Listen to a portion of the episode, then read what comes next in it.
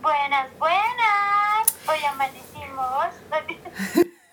Hola, hola de conscientes, ¿cómo están? Y bienvenidos a este tu podcast, Diana y Ricardo. Este episodio es muy interesante porque tenemos una invitada especial. Y antes de empezar y presentársela, y quiero darles la bienvenida también a los nuevos conscientes en este podcast. Espero que les esté gustando todos los temas que tenemos y si no les gusta, también tenemos ahí eh, todas nuestras redes sociales para que pongan temas que les interesaría escuchar o que quisieran participar también. Estamos muy abiertos. Hola Ricardo. Hola Diana. Y estoy contento y feliz porque esta semana celebramos el primer año de nuestro canal y de todo nuestro proyecto. Así que te quiero felicitar. Hola, hola de conscientes y bienvenidos a este Tu Podcast, Diana y Ricardo. Un espacio donde buscaremos sentir, explorar y reflexionar. Juntos exploraremos la manera de ser conscientes, diferentes y los que queremos cambiar y no sabemos cómo hacerlo, explorar la incomodidad. Este podcast está patrocinado por Familias Conscientes. Sí, nosotros nos patrocinamos y es el proyecto del que más nos sentimos orgullosos, porque lo vivimos día a día. Bueno, eh, vamos a presentar a Erika. Es una persona muy especial para nosotros, una mujer increíble que ha pasado grandes cosas en la vida. Yo creo que todos pasamos eh, caos en nuestra vida, este, momentos difíciles e importantes para nosotros porque nos ayudan a crecer tanto física como personalmente y mentalmente también, es súper importante. Entonces, Erika, ¿cómo estás? Hola chicos, ¿cómo están? Muchas gracias por la invitación y bueno, felicitaciones por su primer año con todo esto chévere que hacen, bueno, por todos. Y bueno, quiero decirles que soy su fan número uno. Siempre escucho sus podcasts, los sigo en YouTube, veo sus redes y eso les felicito por, por aportarnos con, con mucho para, para nuestra vida y, y, no sé, para hacer cosas chéveres con lo más importante que tenemos que es nuestra familia. Entonces les felicito, así que hay que celebrar. Muchas gracias, Eri. Qué hermoso tenerte aquí. Qué lindo poder compartir eh, no solo experiencias de, de vida, sino también de madres, porque, y bueno, Ricardo está aquí como padre, pero creo que es importante que cada cosa que vivimos, también los padres estén involucrados y sea importante esa resiliencia que tenemos también nosotros como mujeres antes, después y durante el posparto y todo, el embarazo también y obviamente los hombres también porque también pasan un proceso súper importante y a veces nos olvidamos de ese, de ese lugar, de ese momento que ellos también necesitan y obviamente esos sentimientos que también son importantes. Así que, Ricardo, cuéntame, ¿qué preguntas tienes para Erika? Ok. Primero, gracias por tomarnos en cuenta, porque a mí me gusta mucho que el hecho de que los padres nos, más que nada nos, a ver, no es incluirse, sino los padres somos parte de, y esa es una de las problemáticas y, los, y lo que yo quiero cambiar en las conversaciones de la gente es que el padre no se incluye, el padre es parte de, y es una parte fundamental. Entonces, te agradezco mucho por todo lo que dijiste. Y una de las cosas que yo admiro mucho de Erika es que es una persona muy resiliente. ¿ok? Desde que yo le conocí, eh, tuvo algunos inconvenientes, algunos problemas y creo que vamos, les voy a presentar primero que Erika también hace dos meses tuvo a su nena, que es una nana hermosa, pero yo considero que su nena es, una, es un ángel. Es un ángel que vino bendecida y que tiene un, y que viene con una bendición porque Eri viene con una historia y un pasado un poco complicado. Pero me gustaría que ella les comente y, ahí se van a dar cuenta del por qué nosotros le admiramos tanto y el por qué eh, una niña de su edad ha luchado tanto por un discurso que ya no se cree en estos momentos, que, que es el discurso de ser madre y el, discurso de, de ser familia. Ella lo luchó tanto y que lo consiguió. Cuéntame. Eh, bueno chicos, gracias nuevamente por invitarme y bueno, les voy a contar un poquito. Eh, sí, es verdad que eh, hace mucho tiempo, eh, yo, bueno, desde siempre, desde que era niña, siempre quería ser mamá. Cuando jugaba con mis muñecas, ya cuando estaba en el colegio, siempre tenía ese ideal de ser mamá, o sea, siempre me imaginaba de mamá y siempre quise una niña. Entonces, cuando yo ya tuve 19 mm, años, tenía mi pareja y mm, no planeaba aún ser madre porque me considero todavía una, una persona un poco pequeña, pero obviamente el querer ser mamá no, era, no, no es que cambió. Entonces a los 19 años eh, yo me quedé embarazada, eh, por cosas de la vida perdí mi bebé y bueno, fue un proceso bastante duro eh, porque tú cuando pierdes un bebé siempre tienes como que esa ilusión cuando ves las... Alza la voz, Eri. Ay, ya, voy a acercar un poquito más. Entonces, ¿desde qué parte? Tranquila, sigue nomás, alza la voz. Eh, eh, bueno, eh, cuando tenía 19 años, entonces perdí un bebé y mm, es un dolor muy grande porque te imaginas que, que esto iba a pasar y cuando tú ya ves esas dos limitas en la prueba de embarazo, en mi caso, sea la edad que, que haya tenido, pues a mí me generó mucha emoción, claro que sí, mucho miedo. Y el momento que yo perdí el bebé fue como que se me fue todo ese sueño que yo siempre tuve desde pequeña. Se, se me desmoronó, sufrí un montón, me deprimí, eh, pero hay algo que, que siempre he dicho y para mí fue un refugio, fue Dios, y que yo siempre he creído que los tiempos de Él son perfectos. Esa frase quizás suene mucho a trillado, pero es así, eh, Dios sabe cuál es el momento. Después de un tiempo, eh, seguía yo en mi relación con mi pareja y seguíamos intentando tener bebés y en tres ocasiones más yo perdí a mis bebés. Entonces para mí era un golpe muy duro. Seguí ya la última vez, bueno, la última vez y la penúltima vez que intenté, seguí un tratamiento. Eh, perdí mi trompa eh, derecha y para mí era eh, imposible, algo que no, que no lo iba a poder cumplir, cada vez el camino se tornaba más difícil, pero no perdía la fe. Eh, yo creo que, y bueno, si están escuchando eh, chicas o, o, mujeres que realmente tienen el madres, yo les podría decir que no, que no se rindan porque creo que todo está en Dios y en tu cabeza. Eh, realmente para mí fue un tiempo súper desgastante, ya que los tratamientos de un poco de infertilidad son súper bruscos para tu organismo, para tu mente. Entonces eh, me sentía yo súper deprimida. Eh, es súper feo que estés buscando un bebé y luego te llegue la menstruación y como que no, te sientes muy culpable. Entonces hay muchos sentimientos y emociones encontradas en este camino a, a, ser mamá cuando es un poco más difícil que otras chicas. Entonces, eh, lo único que les puedo decir es que cuando yo solté este tema, pues Dios me dijo, bueno, ok, creo que estás lista. Justo eso te iba a preguntar, Eric. ¿Tú crees que, que hubo algo de, de todo lo que trabajaste que te ayudó a como liberar, porque yo siento mucho que las cosas que nos pasan en la vida tienen que ver mucho con lo mental, con lo que estamos viviendo en el día a día.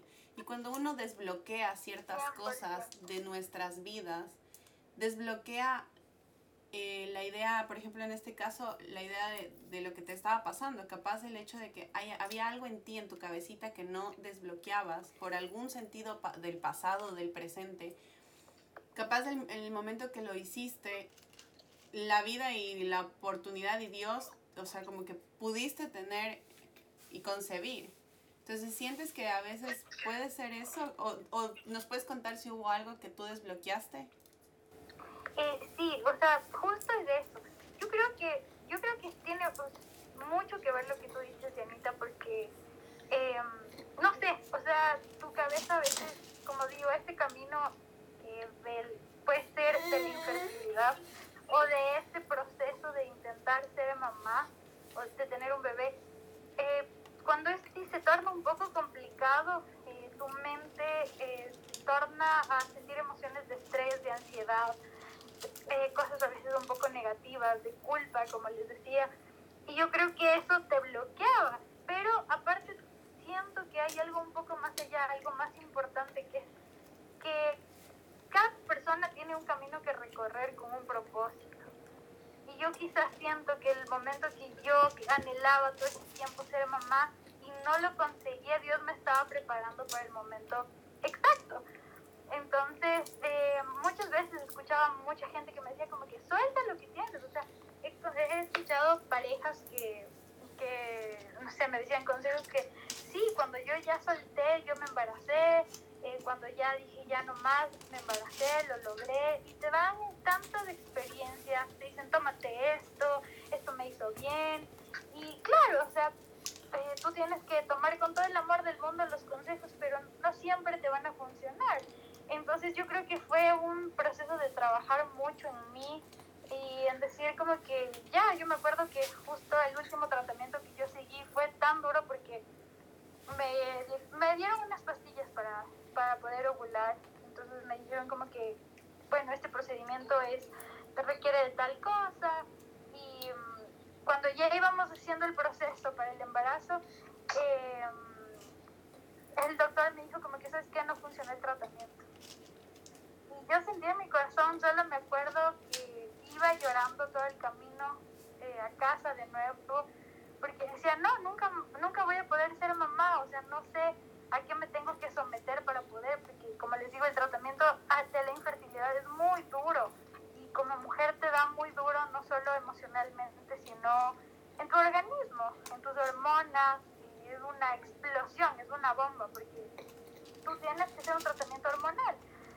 Entonces es muy fuerte. Entonces yo lloraba hasta que solo le dije a Dios como que si no es tu, tu, tu decisión que yo sea madre, pues la acepto con todo el amor del mundo y voy a buscar otra alternativa porque siento que ser mamá va mucho más allá que engendrar un bebé, que yo creo que es algo hermoso y no se puede comparar con nadie, pero ser mamá puede ser que haya la posibilidad de adoptar un bebé.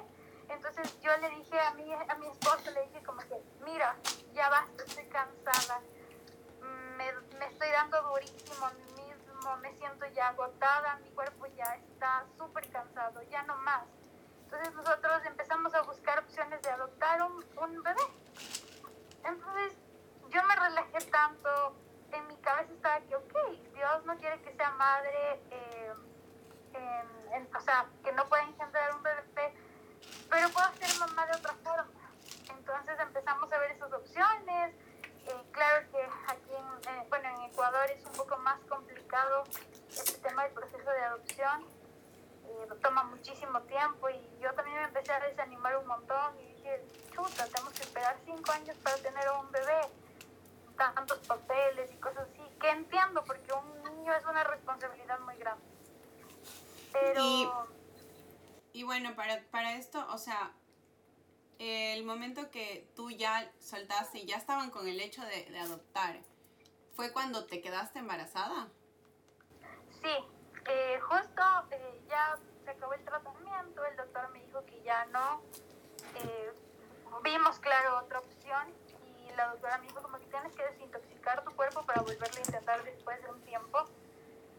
Entonces yo dije, ok, si es que nos da ganas, lo, lo intentamos y si no, pues a disfrutar lo que estamos viviendo en este momento.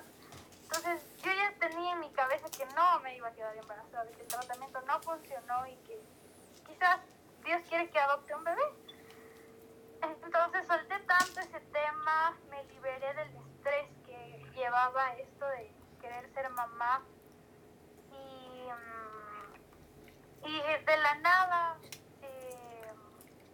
me quedé embarazada. O sea, fue súper loco porque yo soy una persona súper irregular con mis periodos y yo decía como que, ah, sí, no, no tengo la menstruación este mes, pues es normal. Entonces fue muy chistoso porque eh, yo sentía, me sentía súper extraña, con muchos cambios hormonales en mi cuerpo. Yo decía como que creo que fue el tratamiento que seguí. Entonces eh, le dije a mi esposo como que, un día le dije, quiero hacerme una prueba de embarazo. Y él me dijo como que, pero dijiste que no querías hacerte. Y yo, no, vamos ahorita, no, ya quiero ahorita. Entonces fuimos y el señor que nos hizo la prueba y nos dijo salió positivo.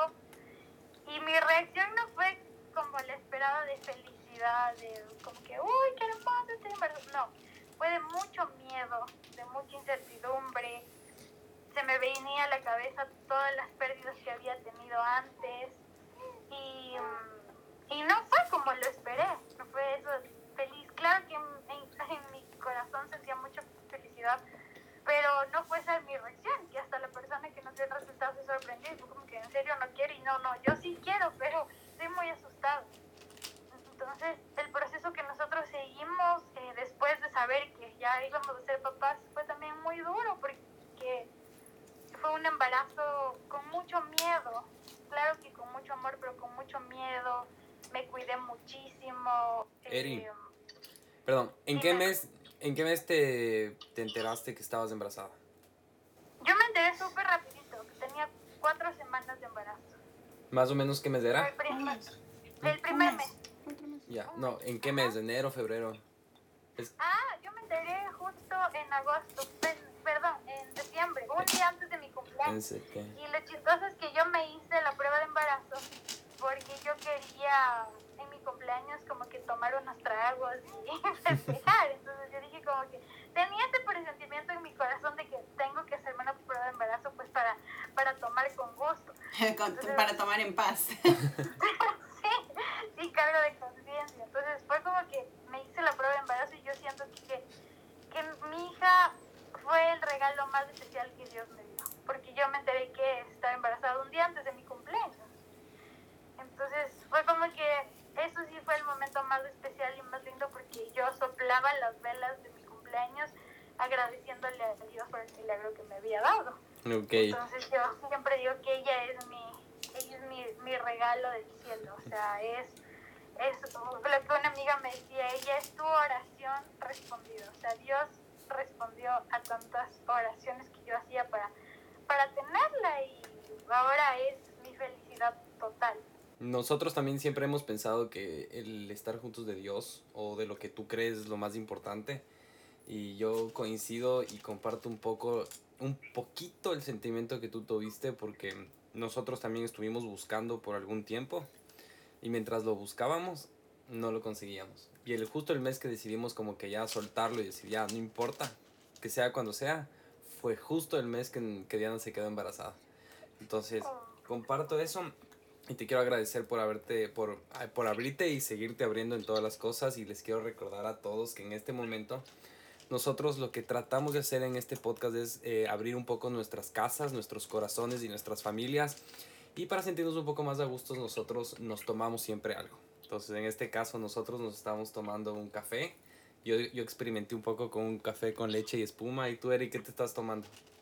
Yo también me, tomando un café con leche de almendras. Es Uh. la primera vez después de que nació Amelia que tomo café, entonces estoy emocionada. Qué rico. y, y para todos Eso los es que... como un, es un éxtasis, así cuando uno ya puede, o sea, no es que no puedes, pero como uno toma café cuando ya después, así, como, ay, qué delicioso, me hacía falta. Sí, bola de conscientes eh, a todos los que nos están escuchando y les gustan este tipo de, de contenido, les recordamos que nuestras redes sociales eh, estamos con familia.consciente en Instagram y YouTube y Spotify como Diana y Ricardo. Tenemos muchísimo de, estas, de este tipo de contenido y cosas de bebés, de mamás y de padres, ¿por qué no? Y bueno, este, para seguir, también quiero recordarles que los que quieran entrar al, al grupo de WhatsApp nos escriban igual por interno para poderlos agregar. Eh, ¿Tienes alguna otra pregunta, Ricardo, para Erika? Hijo, la verdad, yo para Eri tengo un montón y no me da toda la vida para conversar con ella. Sí, y- y literalmente para los que nos están escuchando, Eri es de, de esas amigas que puedes hablar ocho horas seguidas y puedes hablar una semana entera así y no dejas de hablar. Pero en lo general, para que ustedes sepan, nosotros le conocimos justo a Eri eh, cuando perdió su último bebé. Justo cuando ella perdió a su último bebé, yo le conocí, Diana tenía un poco de conocerla. Y eso es lo que a mí me admiró más, porque una chica de tan, o sea, de la edad que ella tenía en ese momento, que eran 25 años, justo tenía 25 años, porque tiene la misma edad que Diana, estaba luchando tanto por tener una familia. Y a mí en ese punto me decía, eh, el corazón me dividía entre si querer tener familia o no querer tener familia, si ser profesional o no ser profesional. Y Eri estaba totalmente convencida de que quería ser mamá. Cuéntame de dónde nace eso. del, del, que tú quieres tener una familia? O sea, ¿de dónde nace tanto esa, esa creencia de que todavía funciona el hecho de tener una familia y el hecho de tener hijos, más que nada? Y peor en esta y época. peor en esta época, y peor que te conocí a ti con una hija perruna que le amabas más que nada, pero querías un hijo de verdad. Sí, en esta época en donde, en donde como que estas generaciones ya no quieren tener hijos, sus hijos son los perros en este caso, porque así les dicen, perrijos, porque el otro día me enteré que les dicen así, me quedé como Así. que en shock. Perdón, yo sé que capaz muchos de los que me están escuchando tienen hijos, Perrijos. ajá, perrijos, pero la verdad para mí es súper difícil tratar a un perro igual que a un niño, porque no tiene nada que ver. Y también tuve un perro, también lo quise, pero no tiene nada que ver. Eh, y obviamente estas generaciones se han vuelto tan como no quiero tener hijos y no sé si es la, la idea de no ser de no querer ser responsable eh, sobre otra vida o de no no sé capaz también traumas que nos generaron o nos generamos solos cuando fuimos más pequeños o nuestras familias lo hicieron inconscientemente que hacen que no quieran tener bebés, ¿no? Sí, yo la verdad yo creo que tiene mucho que ver con la responsabilidad, porque un hijo, si bien es cierto, es lo más hermoso que la vida te puede regalar, pero también es una responsabilidad muy grande, porque tienes a cargo tuyo una personita que le tienes que enseñar a ser como, a defenderse, a, no sé, a, saber manejar sus emociones, a, a formar su carácter, sus gustos, enseñarle las, las cosas que, que le van a aportar en su vida y tantas cosas. O sea, yo creo que un hijo es una responsabilidad súper grande. Pero eh, esto de ser mamá eh, realmente eh, surgió porque eh, yo tuve una familia un poco complicada cuando era niña y pues yo nunca me llevé mucho con mi mamá. Entonces chocábamos mucho, pues mis papás se separaron. Y yo siempre decía como que no quiero repetir esa historia, quiero tener una familia, quiero tener una hija, quiero tratarle a mi hija como, como mi mejor amiga, quiero salir con ella o con mi hijo, o sea, bueno, no, no, no pensaba tanto en, en, el sexo de, del bebé, pero quería darle todo el amor que quizás eh, yo no pude tener en ese momento. Entonces, eh, para mí era, era un anhelo tan grande poder formar mi propia familia con mis aciertos y pues no cayendo en lo mismo quizás que, que tú vives cuando eres niño con tu familia. Entonces, siempre, siempre, siempre quise ser mamá. Tenía, tengo, ten- creo que tengo un corazón maternal em, siempre pensaba que, que iba a ser una buena mamá.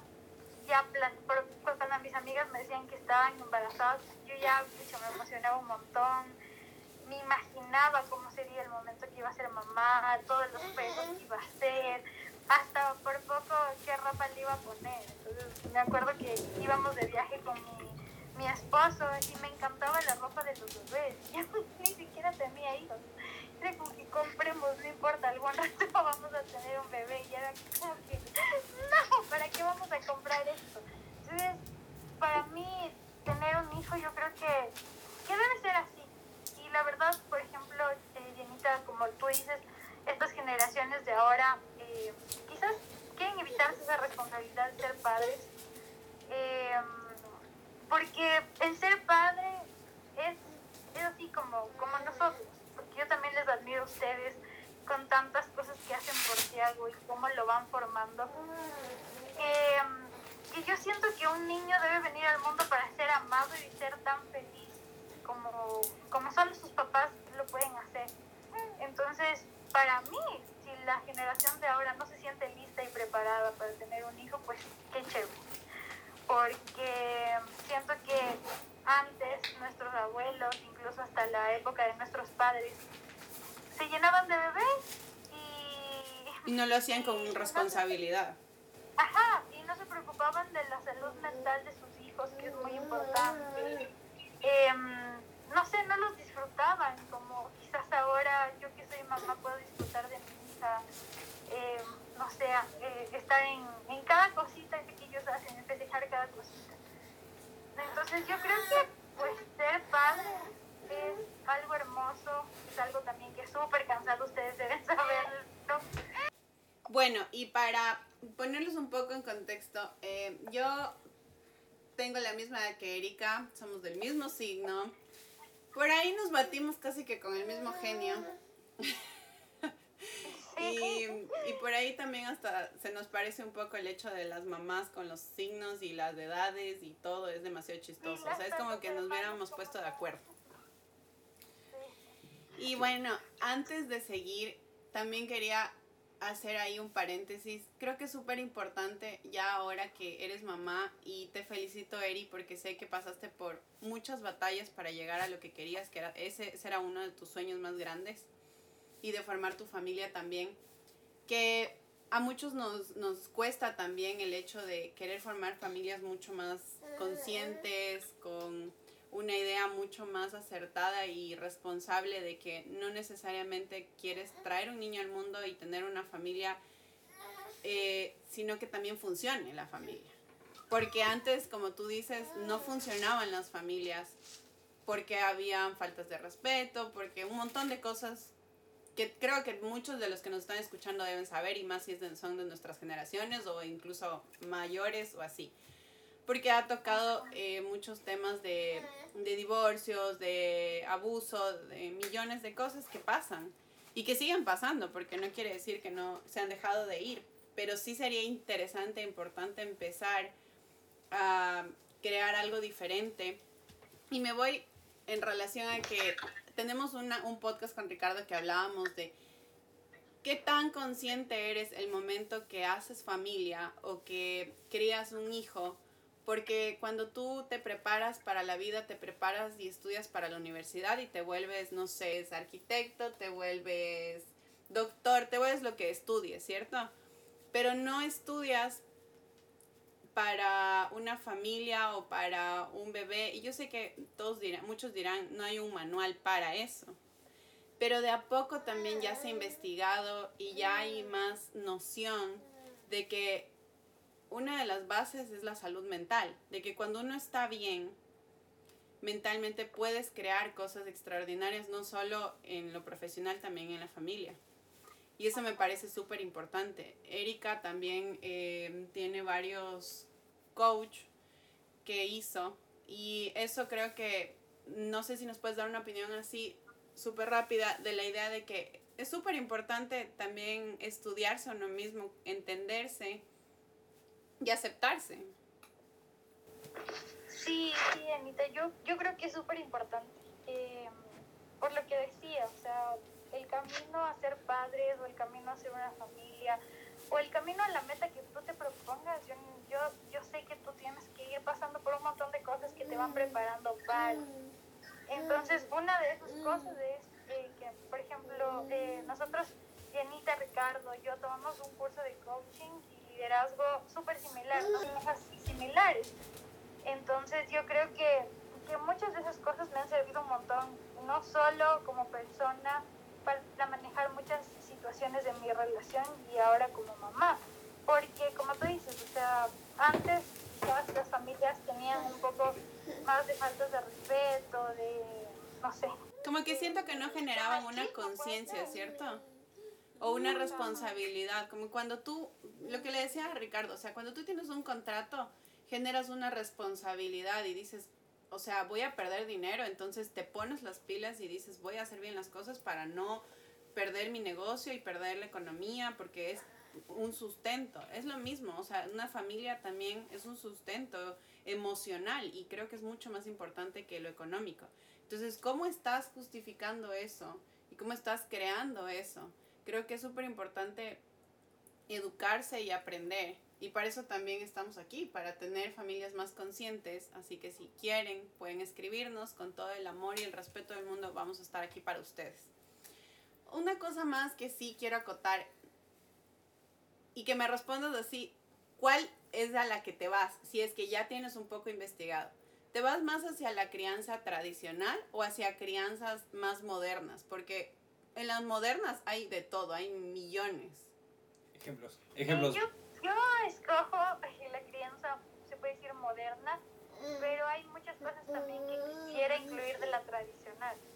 Porque siento que la tradicional tiene mucho que ver el respeto, los papás, el, no, no sé, eh, yo creo que más se basa en el respeto. Entonces, sé que la crianza tradicional tiene mucho de respeto, pero se puede mezclar con la moderna, que no es el respeto de miedo a mi mamá o le tengo miedo a mi papá. Eh, o que si te veo, ah, o sea, solo necesito verte para que tú hagas las cosas, sino como que el respeto, pero una crianza con amor. Enseñarles a tus hijos con, con amor, porque antes te enseñaban a golpes. A golpes. Y creo que no es necesario, porque un bebé, un niño entiende mucho con las palabras dulces, con gritos, maltratos. Entonces, hay muchas cosas eh, buenas de la tradicional, pero la moderna yo pienso que le pone un poquito de sabor a la vida de papás. Justo ahí dijiste algo súper interesante, que se trata de respeto, no de miedo.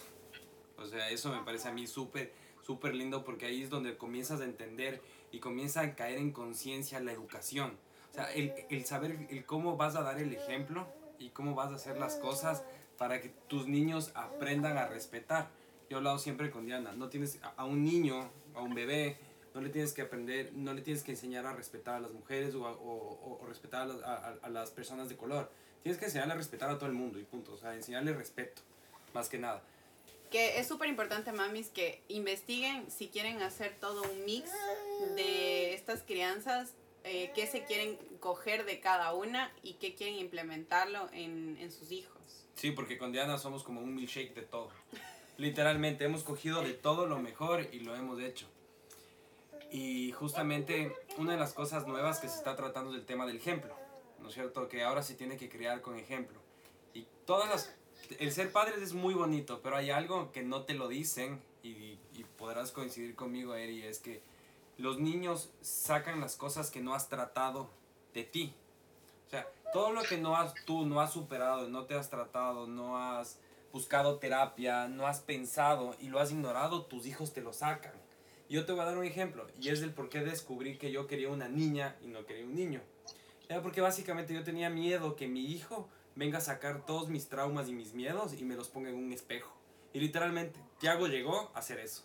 O sea, llegó a ver todas las cosas y ahí comencé a ver muchas cosas de ese tipo. De, de ese tipo. Y ahora créeme, prefiero, sí, que hubiera sido un niño que una niña. Porque sé quién es y sé lo que tengo en mis manos, literalmente. Es que, es que yo pienso que, yo pienso que es, verdad lo que tú dices. Por ejemplo, eh, no solo es cuestión de sexo, sino que tus hijos eh, te ayudan a trabajar en tu paciencia, en tu carácter. Yo, como decía Dianita, tengo un carácter Listo, y para finalizar, ir al camino, a, la recta final de esta entrevista o conversatorio muy interesante con Eri. Porque nos podemos ir horas. Nos podemos ir horas literalmente, pero quisiera, Eri, que me, que me preguntes, perdón, y que, y que me contestes algo súper concreto, eh, ¿cómo ha sido tu experiencia como madre en estos dos meses y cuáles son tus fuentes de información como madre? Eso quiero saber. Ya, bueno, la experiencia como mamá ha sido hermosa realmente muy linda, pero sí difícil, porque hay que, hay que también pintar la maternidad no como lo mejor, porque, ay, no, la que diga que no es lindo, pues se la ataca, ¿no? La, la, maternidad es hermosa, pero también es difícil, es cansada, tienes muchas luchas internas como mujer, no solo como mamá. Eh, hay muchos temas que trabajar como el posparto, el tema de cómo se ve tu cuerpo después, las hormonas están al mil, tus emociones cómo van. Entonces yo creo que ha sido una montaña rusa de emociones el ser mamá, entre lo hermoso de ver a tu hija crecer, cada cosita que ella va haciendo, y también el descubrirte como mujer, porque para mí el ser mamá es algo mágico, que solo las mujeres podemos hacerlo. Entonces, eh, aprender a amar tu cuerpo, porque todo cambia, aprenderte a amar a ti porque mentalmente también cambias, maduras mucho y aprender a aceptar todo lo que es la maternidad. Mis fuentes de información también quería decirles han sido pues una de las más importantes de ustedes. Gracias. eh, realmente me gusta eh, ver cómo, cómo manejan esto de la, del ser padres con Tiago, eh, cómo, cómo lo educan, eh, tanto no solo emocionalmente, sino en temas de estimulación, en alimentación, yo creo que son un referente muy importante para mí. Y también sigo una cuenta de una persona que se llama Mamá con Amor. Mm. Y he leído, eh, he leído un par de libros que se me va el nombre, que pero es buenísimo. Eh, les, le- les voy a decir para que ustedes puedan ponerlo en sus redes Chévere. porque se me va el título del libro, pero eh, me gusta mucho eh, buscar en redes sociales Bueno. temas de, de aprendizaje para cómo criar a tus, a tus bebés, más que todo en estimulación y en- emocionalmente. Buenísimo. Te agradezco mucho por todo lo que, no- lo, lo que nos has dicho y cómo has abierto tu corazón. Y yo creo que nos queda pendiente dos conversaciones. El más importante, lo que es el posparto, y hablar de mamás y de mujeres, y no de hijos, sino de mamás y de mujeres, porque ese tema, aunque no lo crean, yo siento pa- padre, a mí me interesa mucho el posparto. Porque como padres y como hombres somos parte, creo, parte fundamental de- del, del posparto y somos una ayuda. Y el otro que me queda y que quiero toparlo contigo porque es un tema que me interesa y es un poco sensible es cómo ser mamá en, en tiempos de pandemia. Porque Diana tiene una experiencia y tú tienes otra experiencia y quiero entrevistarles a las dos por, por separado para que me cuenten cómo les fue. Chévere. Eh, no se olviden, antes de toda la información que acabo de dar Eri, eh, también pueden encontrarla en nuestras redes sociales eh, como Diana F-Viteri, Ricardo Gijón E y Familia.consciente, que es nuestro proyecto y del que vivimos básicamente. sí. Y bueno, chicos, gracias por estar aquí el día de hoy. Les juro que podría quedarme aquí horas hablando con Erika y ella lo sabe porque lo hacemos. Pero este es un conversatorio que tratamos de cada vez hacerlo más pequeño en vez del más largo para que obviamente ustedes puedan quedarse todo el episodio, no se aburran y sea entretenido. Así que gracias por estar aquí. Y... Chao, bola de conscientes. Chao, Eri, gracias. Chao chicos, gracias por la invitación y les mando un abrazo fuerte. Eri, ¿tienes algo que anunciar? ¿Tienes algún proyecto, tus redes sociales, algo en, en- en la- en- en lo que estés? Sí, chicos, les cuento que tengo un nuevo emprendimiento que es de moda sostenible. Entonces, eh, pueden encontrarme en redes sociales como pineappleseco.es. Igual yo voy a estarle poniendo en las redes sociales para que te sigan, ¿ya? Ya, y... Gracias, Janita y Ri. De nada. Esto entra parte de nuestras comunidades de familias conscientes y si es que quieren saber más, escríbanos por interno para que entren al grupo de WhatsApp. Muchas gracias y chao, bola de conscientes. Posiblemente este podcast lo estés escuchando en un tiempo que te diste para ti o te encuentres con tu familia. Estar conscientes de que las personas que se encuentran en tu hogar merecen saber que lo que pasa en la vida es una oportunidad de crear relaciones y momentos extraordinarios es fundamental. El miedo es el potencial que permite crear una experiencia como estilo de vida saludable. Familias conscientes Familias creadas con amor.